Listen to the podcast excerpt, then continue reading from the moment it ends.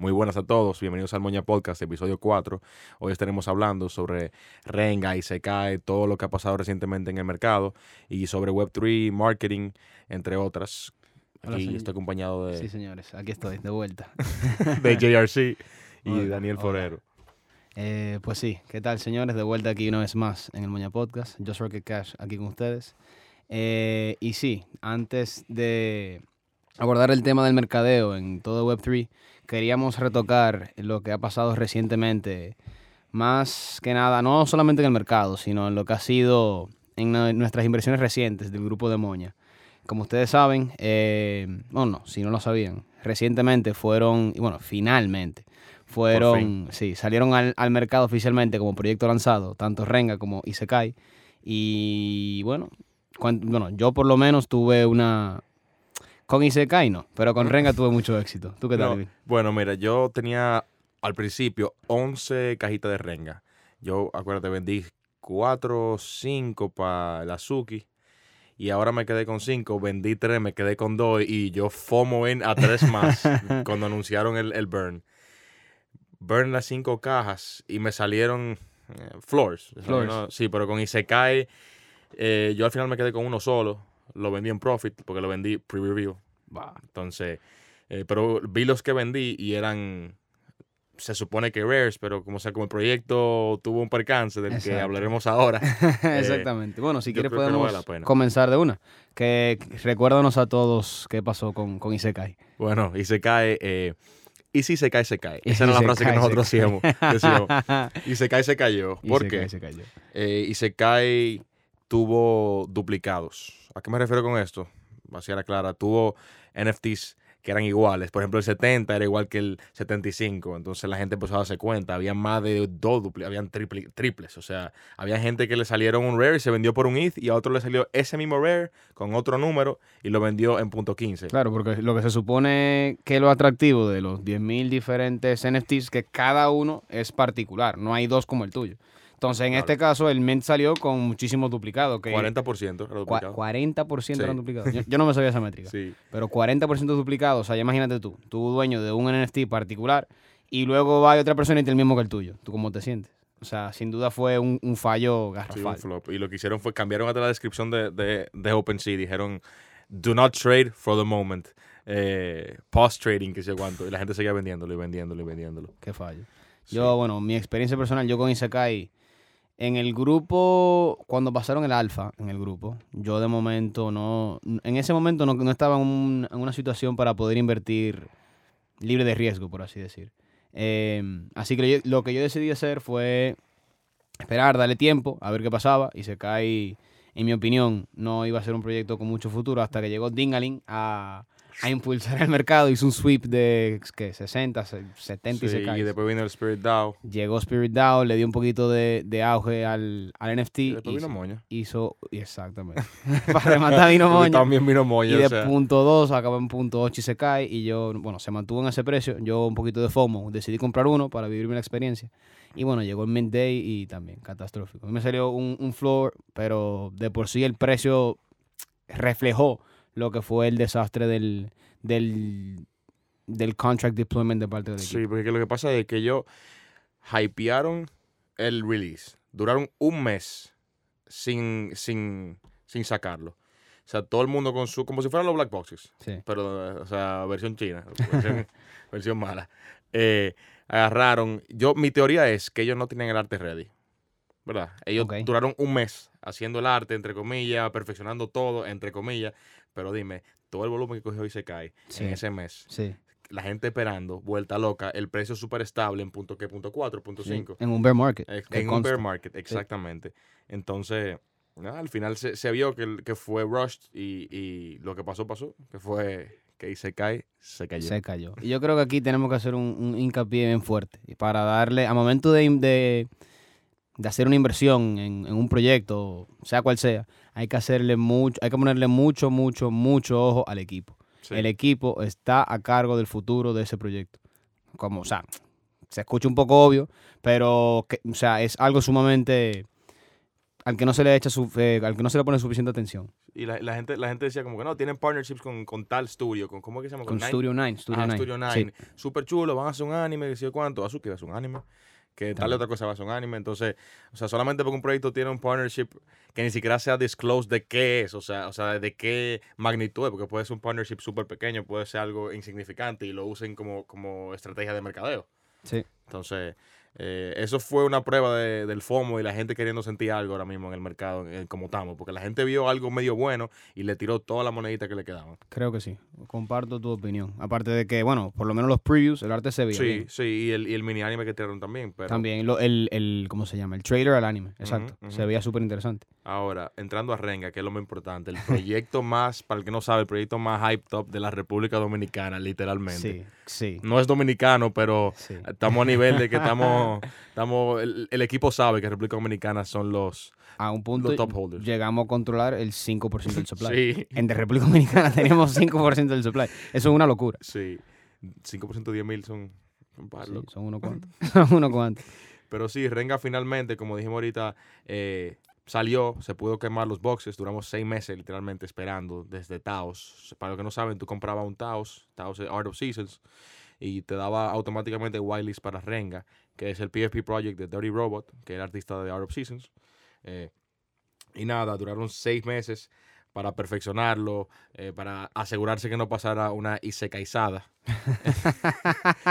y, y realmente todo el mundo que, que vio su renga está contento porque o sea, la gente, aunque el precio ha bajado, etcétera, eso es la gente comprando rares, vendiendo dos para comprar uno más bonito, etcétera, etcétera. Pero en mi opinión, todos, hasta en el floor, están hermosos. El arte ha sido un O sea, espectáculo. nadie está de que Ha triste. Ah, se cayó el precio. no. No. La gente está de que me gusta, me gusta este, quiero comprar este. Bueno, incluso tú y yo, Emil, estamos en un grupo, vamos a llamarlo exclusivo. un spin-off. Exacto, un spin-off de, de dentro de los holders. Y en ese grupo no se deja de enviar mensajes y fotos de compré esto, compré lo otro, compré un one of one Cada cinco, por 5 ETH. cada cinco minutos. O sea, el flooring que punto 25, si no me equivoco, punto 22, una punto cosa por el 26. estilo. Y gente comprando one of ones a 5 ETH sin miedo. Sí, o sea, yo por ejemplo hice un trade ah, al, al, al DAO, al DNFT DAO. El DNFT DAO compró un black box. Se hizo un proposal rápido, se votó. Compraron dos black box y quemaron uno. Le salió un Toad Samurai del azul, que es el más raro. Y yo agarré ese, tra- ese trade. Tú viste, Su- subieron Sí. un proposal y, y yo cambié el mío y di punto 8, o sea, di un premium. O sea, piénsalo, es, es más por el arte. O sea, aquí Shout todito sin, querer, sin querer somos coleccionistas. Sí, sí, shout out al de NFT DAO que hizo un, un buen trade sin duda. Sí. Pero también pasó, el, eh, echando un poquito para atrás, pasó Aliens. Desde la última Oh, vez que hablamos sí, aquí. Sí, Aliens fue un proyecto Aliens. que fue gratis y cero royalties. sí. Eh, CCO también. Algo muy famoso en el momento. Em, yo personalmente eh, invertí una buena cantidad en Aliens. Lamentablemente esa, esa inversión no ha tenido buen fruto. Sí, no ha tenido buen fruto. Em, sin duda, yo por alguna razón yo no he vendido ninguno y sigo fiel a Sí, la yo tengo- teoría. yo lo tengo. In the back of my mind, yo siento que Aliens. Va a tirar un MF. sí. Yo lo te siento, juro. yo lo siento. Yo me quedé con dos. Yo tengo un cloak, que para el que no sabe, es uno muy raro, que es como si fuera un punk hoodie. O sea, el floor de los cloaks está en 1.5 y me llegan offers de un ETH a cada rato y yo como que lo, me quedo holdeando porque me gusta demasiado. Eh, pero sí, yo siento, eh, yo estaba viendo en el contrato que ellos tienen como un burning mechanism. Ahí También. tú vas a quemar el NFT para Ok, algo. No sé estoy. para qué. Todo increíble. O sea, yo, yo de verdad, de verdad confío mucho en el equipo. Es que son punks OGs. Son ellos vivieron OG el bear punks, de verdad. 100%. Y Debussy, 100% un visionario. Debussy, Sí. Karab, Karab Giram, no me sé el nombre. un- los otros. Sí, los otros. También Nouns, OG Punks, gente que de verdad ha pasado tiempo en el espacio, en el cual yo verdaderamente confío. Por eso estoy tranquilo, a pesar de que me he tirado que un menos 50%, Sí. una cifra astronómica. Em, y también, para el que no sabe la historia de MFers, el cual previamente mencioné, era un proyecto que también nosotros en algún momento invertimos, lo compramos barato, vimos un surge, el cual no vendimos el, el, el El pump, dompearon hasta que punto .09, punto Ajá. .08, se mantuvieron así por un largo tiempo y eventualmente, puff, Siete trade. ETH, siete. Siete. Yo iba, yo iba a comprar uno en punto 14. Y yo me acuerdo, yo siempre, hoy yo no tengo el reloj puesto, pero yo siempre tengo mi reloj puesto, yo nunca me lo quito. y yo me acuerdo que yo, yo nada más tenía punto 16 en mi wallet. Y el del floor estaba en punto 14, punto 15, pero no tenía un reloj puesto. No tenía un reloj puesto. Y no lo compré. Pasa una semana, punto 3, y yo. Diablo, qué vaina. Pasó otra semana, un ETH. Yo ya no voy a comprar MFers, eso va para abajo. Pasan dos días, trade. Pasa, pasa una semana, siete. Después se estabilizó en seis. No fue, fue en siete. Algo así. A mí, me, a mí me suena que tres. O sea, yo no yo de por sí no estaba, o sea, no, no atendí mucho Yo creo que fue price siete o action seis de, de. Pero sí sé que eventualmente se estableció en dos. Ahora, para entrar al tema de, de marketing ya con nuestro invitado Daniel, eh, o sea, esa movida de, de MFers fue como un marketing move, o sea, súper genio de, de Satoshi, que es el, el creador de, de MFers. O sea, el tipo, nadie sabe quién es, él llegó, hacía, su- subía muchísimos memes, era un. OG de la comunidad, eh, sacó MFers, se hizo, o sea, se hizo más famoso y desapareció. Desapareció. ¿Qué tú opinas de eso, Daniel? Primero que, to- primero que todo, introduciendo a Daniel, Daniel Forero o Chaos, lo conocí en los Little Lemons. Y él me escribió diciendo, voy para voy para República Dominicana, yo soy de Colombia, mi esposa es dominicana, y vamos a, vamos a juntarnos, que sé yo cuánto, ya habíamos hablado. Y nos juntamos y, y estamos aquí. Cuéntanos un poquito de ti. ¿Qué más, señores? ¿Cómo van? Bueno, eh, ¿qué le cuento? ¿Qué le cuento de mi vida? Dime, dime de tu background. ¿Cómo, cómo, cómo, cómo tú quedaste en Web3? Que tú trabajas en una de las agencias de mercado de Web3 más duras de- del mundo. Bueno, eh, digamos que yo empecé trabajando en la parte de tecnología hace ya como seis años. Eh, yo cofundé varias empresas en el sector Web 2 y siempre como tratando de, de, disru- de irrumpir siempre como el status quo, Sí. ¿no? De ahí eh, levantamos varias rondas de inversión, y usted sabe, las cosas suben y así mismo muchas veces bajan, desafortunadamente. Eh, me pasó varias veces que, que me quebré, eh, no solamente por, por malos manejos y por novatadas, sino también porque dentro de lo novato uno no, no sabe cómo confiar en las personas, cómo, Sí. cómo cubrirse bien en la parte legal y, y pues pequé por, por, por, por pendejo, como decimos los colombianos. Te brillaron, básicamente. Básicamente. Pero asimismo, el, como para el 2017, yo me... 18, perdón. Me empecé a interesar un poco en todo el tema de, de criptos y demás. Y para el 2019 tomé la decisión de, de empezar a aprender de verdad de qué se trataba todo Sí. eso, porque uno veía en las noticias que, que, el, que el precio del Bitcoin que sube y que baja y que vuelve a subir y que vuelve a bajar y que da vuelta y que no y yo, pero venga acá y toda esa vaina que le eso. O sea, pero hay una mano de gente haciéndose millonario con eso, tiene que, tiene que haber algo Tiene que detrás. haber algo detrás. Exacto. Eh, ahí mismo fue cuando me, me, me enamoré de la tecnología como tal, de todo lo que tiene que, que ver con un public ledger eh, soportado por, por lo que es el blockchain. Y de ahí empecé a ver la cantidad de, de use cases que pueden haber, no solamente en el mundo, sino para mercadeo como tal. Entonces, digamos que empecé a ver una oportunidad y ahí fue cuando ya, por cuestiones de la vida, llegué a, a charlas con Multiplied, que es la agencia para la que trabajo hoy en día, y, y pues aquí estamos. Desde hace un año largo estoy trabajando ya para Multiplied Full Time Web3. eh, y pues ahí vamos. Entonces, para el oyente que no tiene el conocimiento de cómo se puede aplicar el mercadeo a lo que viene siendo Web3, a una persona que a lo mejor no entiende lo básico, ¿cómo tú pudieras explicarle cómo abordas tú el, En el palabras sector del mercadeo? Bueno, primero que todo, digamos que el marketing al final del día, los fundame- the fundamentals nunca Ujú. van a cambiar. Entonces, desde que tú tengas en cuenta que tú te pones en los zapatos de la otra persona, la persona a la que tú le vas a, mar- a mercadear, to market the product, Ujú. desde que tú veas las cosas desde esa perspectiva, tú siempre vas a tener un, una manera de ver las cosas diferentes. Vas a, ser, vas a verlo de una manera selfless. No, no sé cómo en realidad decirlo en español. Sí, no. Una, una manera que, una manera que no sea pensando en ti solamente, es una, Sí, una tú manera por, por el prójimo. Exacto, básicamente, así como el buen samaritano. For the culture.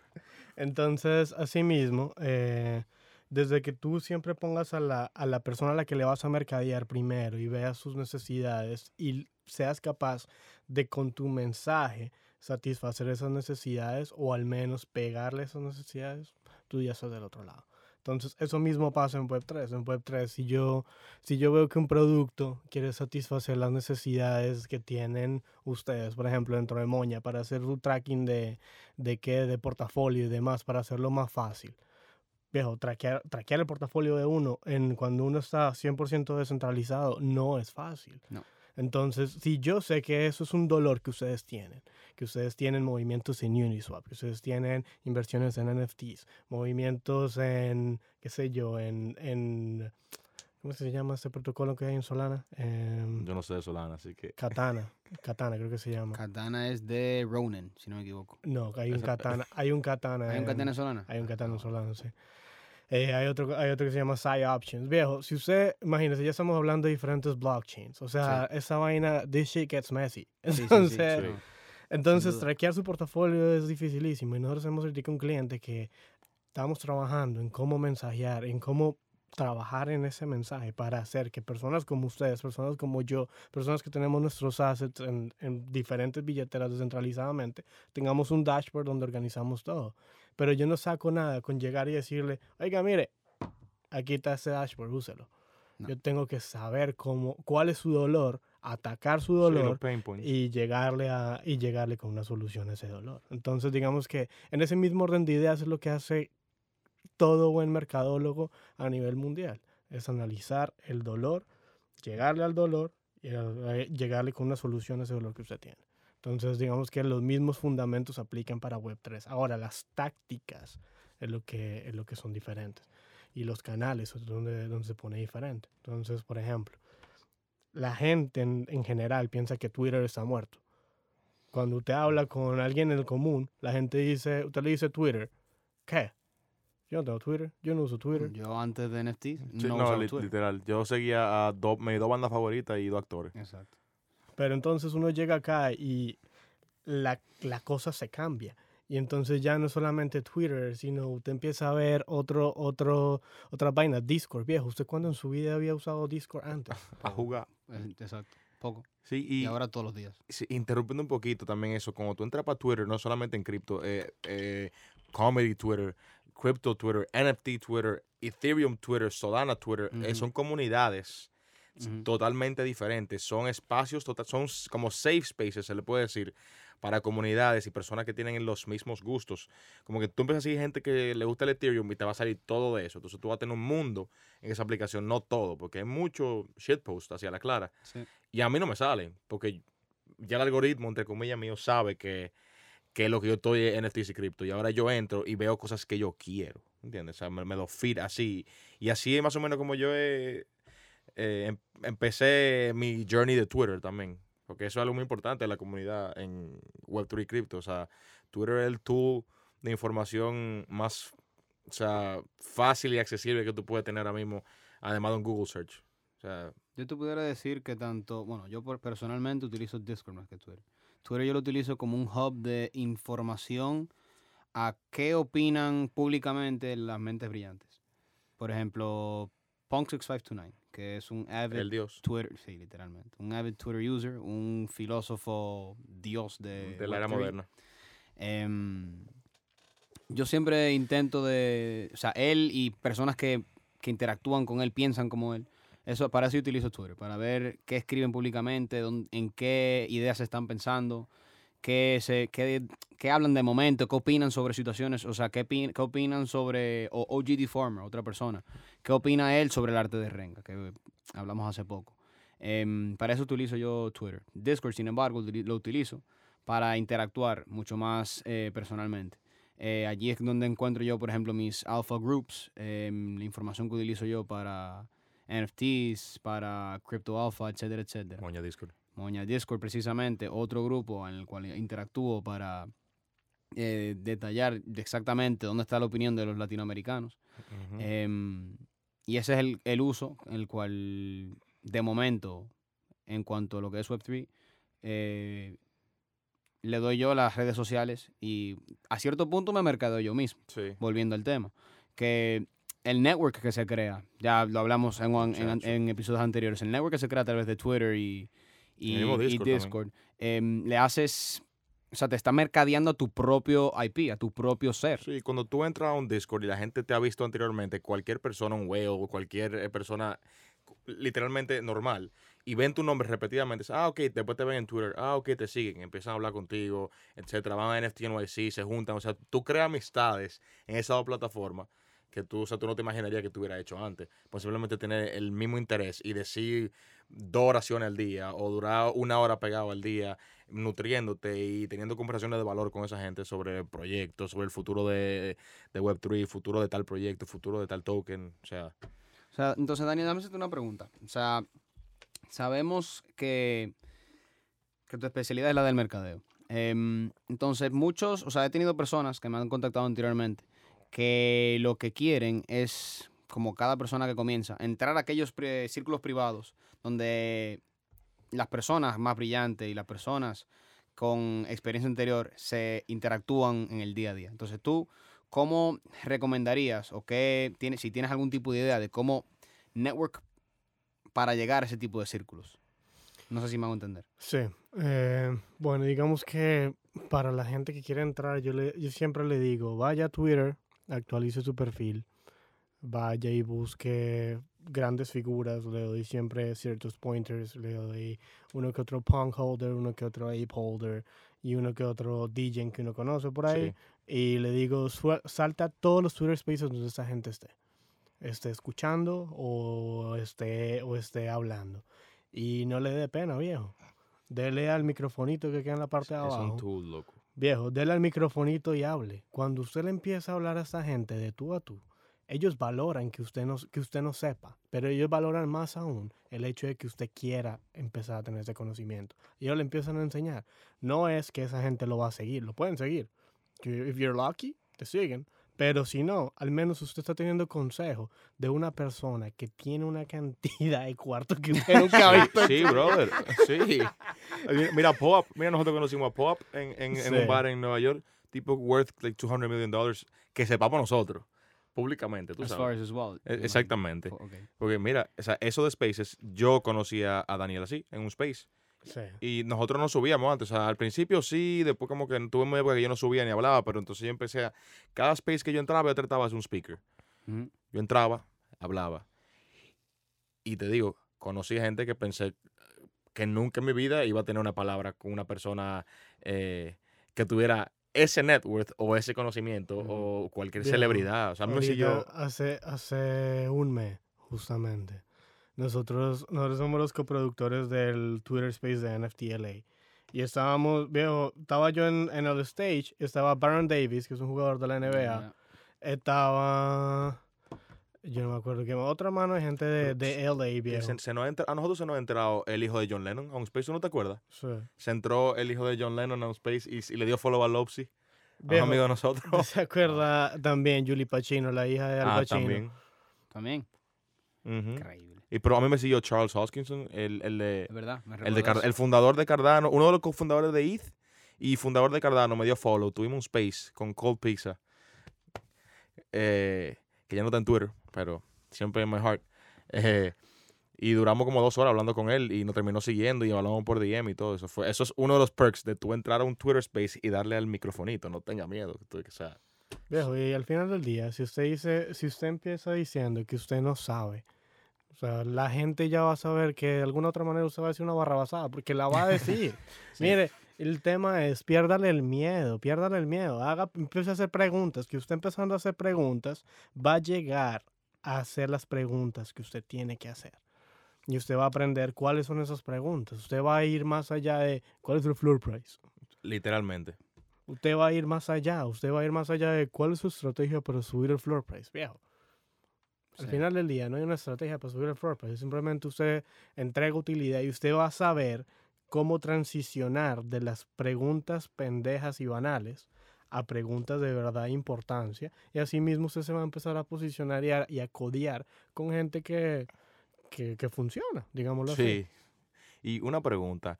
eh, en el NFT space se habla mucho de IP rights, CCO, etcétera.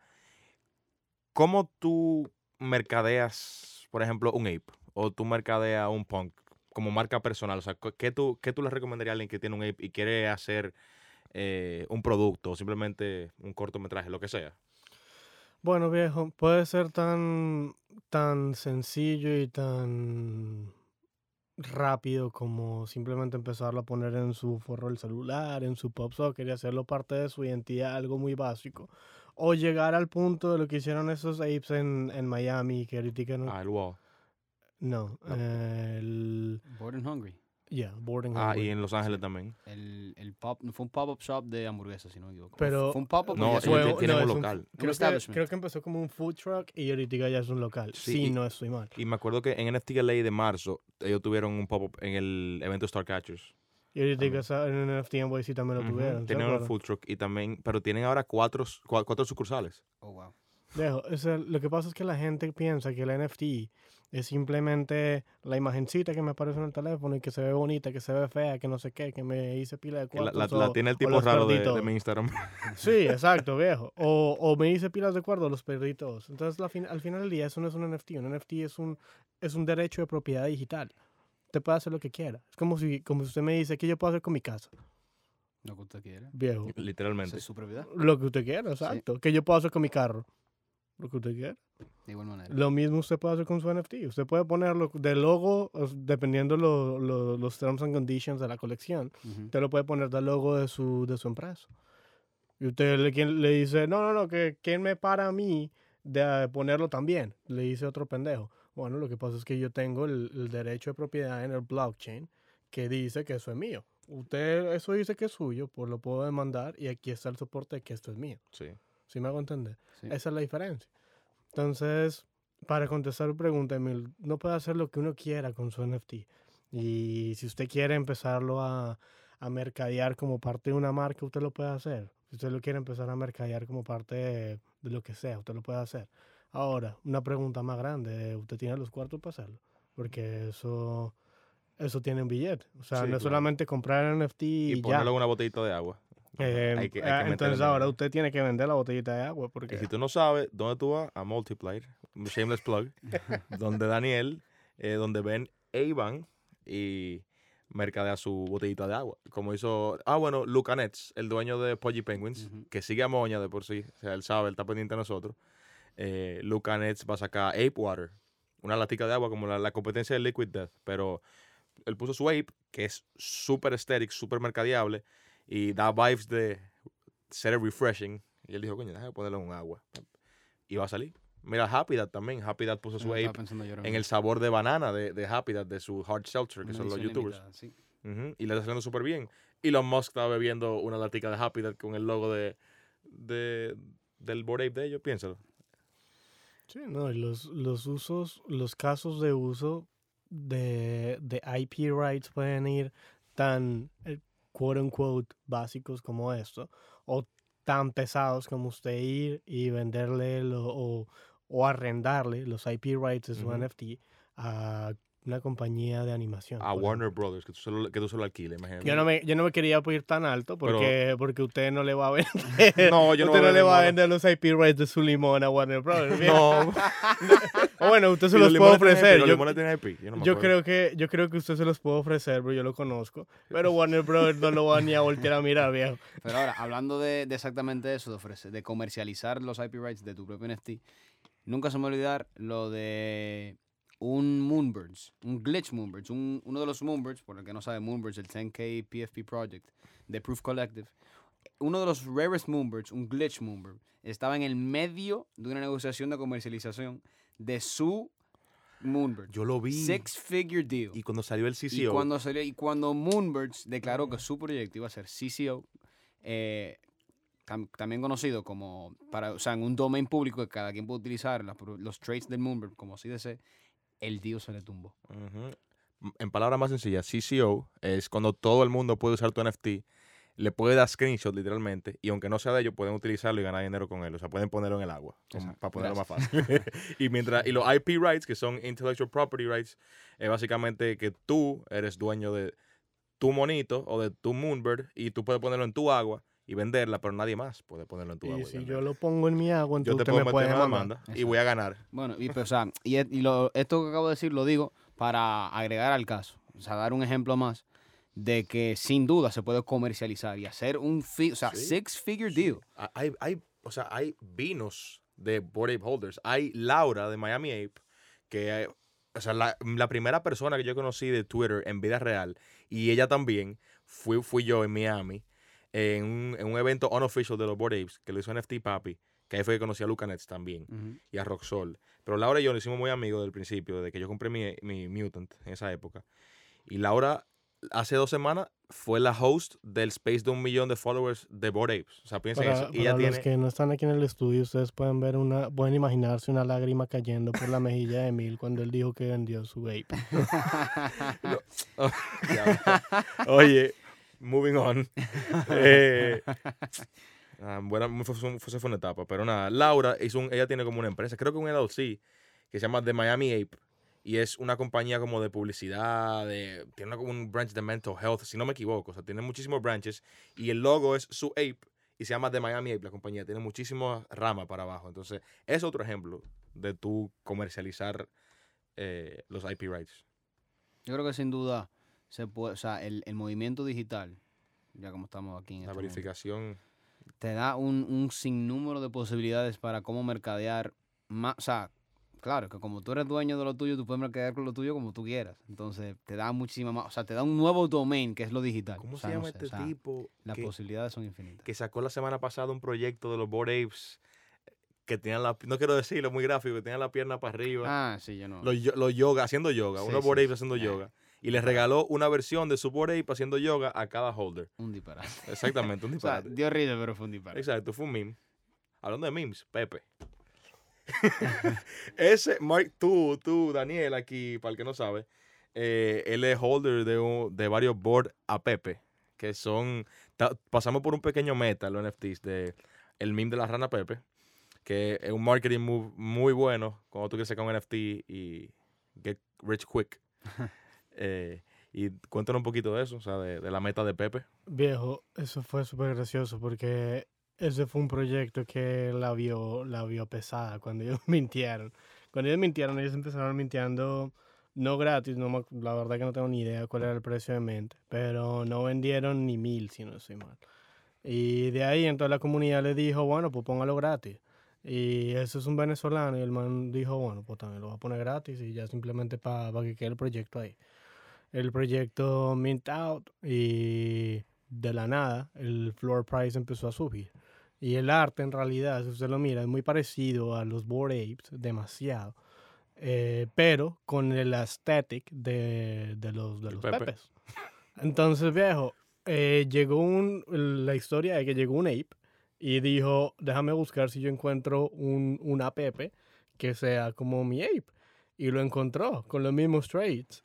Entonces el tigre, el, el, el creador de los apepes, parece que nunca había comunicado claro que hay ciertos apes que tienen los mismos traits que los... O sea, hay ciertos pepes, perdón, que tienen los mismos traits que los apes. Entonces, viejo, llegó una cantidad de apes buscando su, su pepe. Sí. el- y el flor empezó a pompear, a pompear, a pompear, a pompear. Y cuando Driz lo spoteó, ¿usted se acuerda? Sí, claro. Out of Pocket Driz. Sí. Y él, él lo puso en su grupo de alfa. Y yo dije, bueno, déjame ver. Yo lo compré como en 0.02, una vaina así. Eh, flippé el primero. Y yo dije, ya, esta vaina se va para abajo.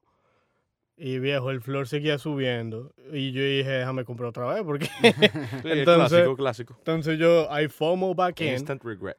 Viejo, I FOMO back in, compré otro y siguió subiendo esa vaina.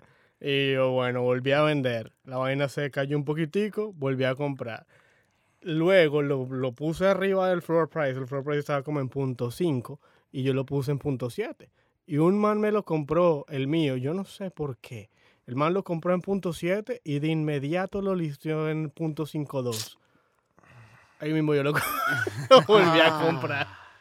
Eso tiene que ser Wall Street. Eso, como el, eso tiene que ser Wall Street. Eso es como el, el, el, el meme de Wojak con el cerebro con la licuadora. Te lo juro, smooth brain. A ver, luego lo compraste y qué pasó. No, ahorita, ahorita el floor price es como .6, 4.65. Y la gente sigue comprando con lo, a lo bestia, Sí. viejo. Pues, Y para el que no sabe, el meme de Pepe eh, fue básicamente el primer NFT que salió en la historia. O sea, es como algo súper icónico en el meme culture, en crypto culture. Y, y la gente cuando ve algo de Pepe, o cuando veía ya la gente como que lo compraba y pompeaba muchísimo. La gente se identifica mucho. En su infancia, yo vivía viendo memes de Pepe en mi infancia. Sí, no, yo también. Sí. Pepe tiene tiempo. Pero en verdad, ahora que mencionamos memes, un tema muy curioso porque, bueno, eh, Six- Punk 6529, nuestro gran dios, em, hace mucho, mucho, mucho hincapié en memes y en meme culture y el significado detrás de los memes. Em, y como incluso memes tiene un significado secundario que de verdad impulsa el movimiento, en este caso de Web3. Entonces, quería hacerte una pregunta, eh, Daniel. Em, vimos que en Moña nosotros tuvimos nuestro propio meme contest con Mateo. Eh, Mateo es. Shout out Mateo. Eh, quería hacer una pregunta de cómo también, si, si es posible, si es viable por lo menos, em, no intentar de forzar a hacer un meme con tu propio NFT para así eh, mercadear tu, tu propia identidad. Pero ¿crees que hay un valor innato detrás de los memes? O sea, a ver si formateo la pregunta un poco mejor. ¿Crees que los memes de por sí pueden ser, tan, como lo que dice Punk 6529, eh, tener un, un mensaje por detrás que tiene un, un significado secundario, que pueda así propulsar un, un mensaje? Yo te, yo te quiero interrumpir un poquito ahí. Para mí, yo te voy a responder de mi, de mi lado. Los memes tienen un valor sentimental para mí. En momentos donde yo no he estado lo más feliz. En momentos donde yo he estado súper feliz. Momentos que yo estaba en mi casa a la una de la mañana en la computadora haciendo nada. Veo un meme que de verdad yo, yo me- con el que me identifico, me río, ya tiene algún valor sentimental para mí. Y me acuerdo de ese momento y veo lo que me hizo feliz en ese momento y lo conecto con ese meme. Entonces, a- ahora que saqué un NFT de ese meme, yo obviamente lo voy a querer comprar porque me va a hacer, entre comillas, feliz. No sé si, Oh. si me... o sea, tú sabes lo que te digo. Sí, no, no me esperaba ese cute ass answer. Mm. Oh, Eh, em, y ya tienes un plushie de, de esos memes yo, y tengo, todo, yo tengo un plushie de mi bean. y duerme con él porque, porque esa historia está muy, muy tierna. no, de. Mateo. Para quien no sabe, Mateo es la mascota de Moña, un Pudgy Penguin super gangster. sí, super cute. Bueno, eh, respondiendo a la pregunta de los memes, yo creo que hay la razón por la que los memes eh, son tan efectivos en temas de marketing es porque, bueno, cuando se hacen bien, es porque usted está apelando a, a un principio humano que es la, la risa. O sea, la risa, la alegría, lo que, o sea, lo, lo que dijo Emil sonó muy cursi, pero, pero la realidad. Eh, cuando, cuando usted le juega con las emociones positivas a las personas, las personas, la- ¿qué? Marketing, marketing relacional. Las personas, las personas de verdad tienen una forma de, de recordarlo y de, y de poner más atención al mensaje. Entonces, justamente por eso es que usted ve hoy en día eh, compañías como Coca-Cola, como DirecTV, jugando muchas veces inclusive con, con memes o convirtiendo imágenes en memes. Yo no sé si ustedes se acuerdan, creo que fue para octubre del año pasado o antepasado, que, mm, que Pepsi creo que fue la que sacó una, una, un comercial que estaba la lata con una capa de, de Coca-Cola, una vaina así. Y si era Pepsi o, era- o fue, o fue Coca-Cola. Bueno, eso fue una guerra entre los dos. Entonces ellos sacaron una imagen diciendo que básicamente que Pepsi o Coca-Cola era, era que era un villano. Y entonces el otro, el- la competencia, usó la misma imagen, la, la, re- la, re- la reciclaron, digámoslo así, y cambiaron el copy. Y eso fue una- un cague de risa, porque se, se básicamente se... ¿Puedo decir malas palabras? Sí. Sí, sí. Se cagaron encima de la, de la competencia con su meme, viejo. Sí. Entonces, de nuevo, es, es como usted lo usa y de la manera como usted apela a esa forma, a esa, esa forma de comunicación, perdón. Entonces, si usted me dice, ¿los memes son buenos? Sí, sí son buenos. ¿Los memes funcionan? Sí, sí funcionan. Ahora usted tiene que saberlo usar. Porque si usted tiene un meme que es una bobada, usted ya se empieza a quemar. Y si Mm. usted lo empieza a hacer repetidamente, pues, o sea, la, la afectación para su marca va a ser negativa Mm. al, a contraste de lo que normalmente las marcas podrían hacer. Entonces digamos que sí puede ser un arma de doble filo, pero bien usado, eh, puede jugar a su favor. Tú también marcas, eh, lo vemos mucho, que utilizan los memes eh, que están trending. y le cambian el caption y lo ponen, hacen algo custom, como eh, un meme de una canción de Bad Bunny, una letra, por ejemplo, le cambian y dicen, ah, yo tengo un dealer de carro y quiero hacer un anuncio y ponen la carita de Bad Bunny, yo cuando no compro, cuando no tengo dinero para comprar este carro y cambian un lyric o algo, no sé, tú sabes, juegan con lo que está de moda y lo adaptan a su marca, ya sea una Coca-Cola, ya sea agua, o un carro o un apartamento. Lo vemos mucho en Instagram. O sea, el otro día eh, yo vi un meme slash ad de un jueguito que decía eh, our marketing guy, o sea, nuestro, nuestra persona de marketing está de vacaciones, por favor compren el juego o descarguen el juego. Ah, y era un dibujito como que en Paint. Entonces Buenísimo, eso se volvió un meme. Mm. Entonces hay muchas formas de, de, de tú venderle a la gente, no solamente en Web3, eh, con un meme, tocando los sentimientos. Marketing relacional, tú tienes que hacer una relación, eh, tú sabes, con tu cliente. Sí, qué bueno que, que el disparate de pregunta que hizo llegó pu- al punto que quería llegar. lejos. Qué bueno que se entendió. y mm, Y otra Bueno. pregunta yo te tengo. eh, ya, como quien dice para cerrar, eh, ¿cómo tú, tu compañía o la compañía para la que tú trabajas eh, o las parecidas son afectadas durante el bear market? Porque o sea, no es lo mismo que tú estés trabajando la cuenta en Tarantino, que es un flex, que si él le esta compañía le trabaja a, a Tarantino. eh, ahora que nadie quiere saber de NFTs, como quien dice, o nadie quiere saber de Web3, ¿cómo se ve afectado usted? O sea, el flujo de clientes, ¿cómo está?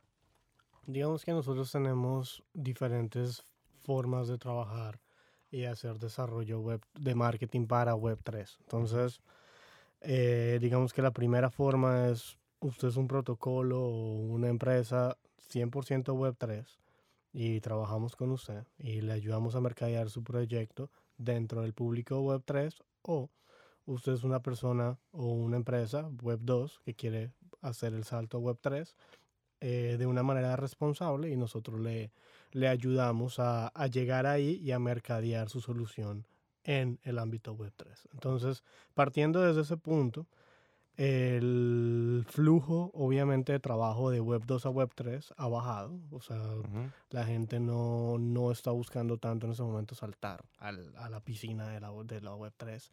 Pero en la parte de Web 3 nativa eh, hay mucha necesidad.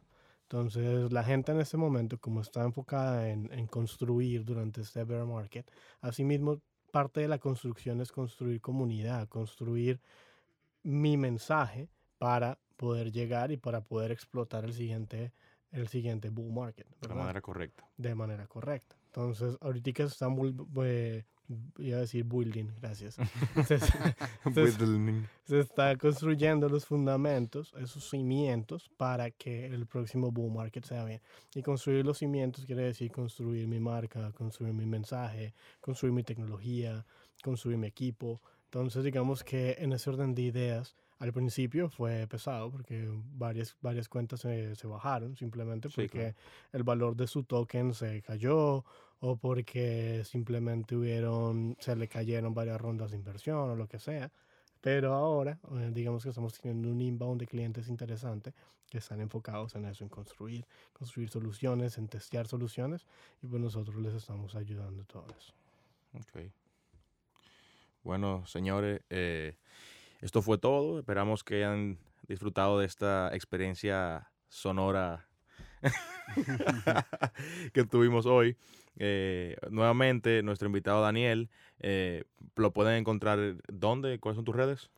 Eh, me pueden encontrar en Twitter como Daniel Forero J y en todo lado como Daniel Forero J. Mi- Daniel Forero J, señores. Ese es mi arroba en todos lados. Me pueden encontrar a mí, Emil, eh, en Instagram, Emil Vendeco, en Twitter, Emil underscore ETH, y a mi compañero JRC. Just Rocket Cash underscore en Twitter. Señores, hagamos moñas. Nos vemos.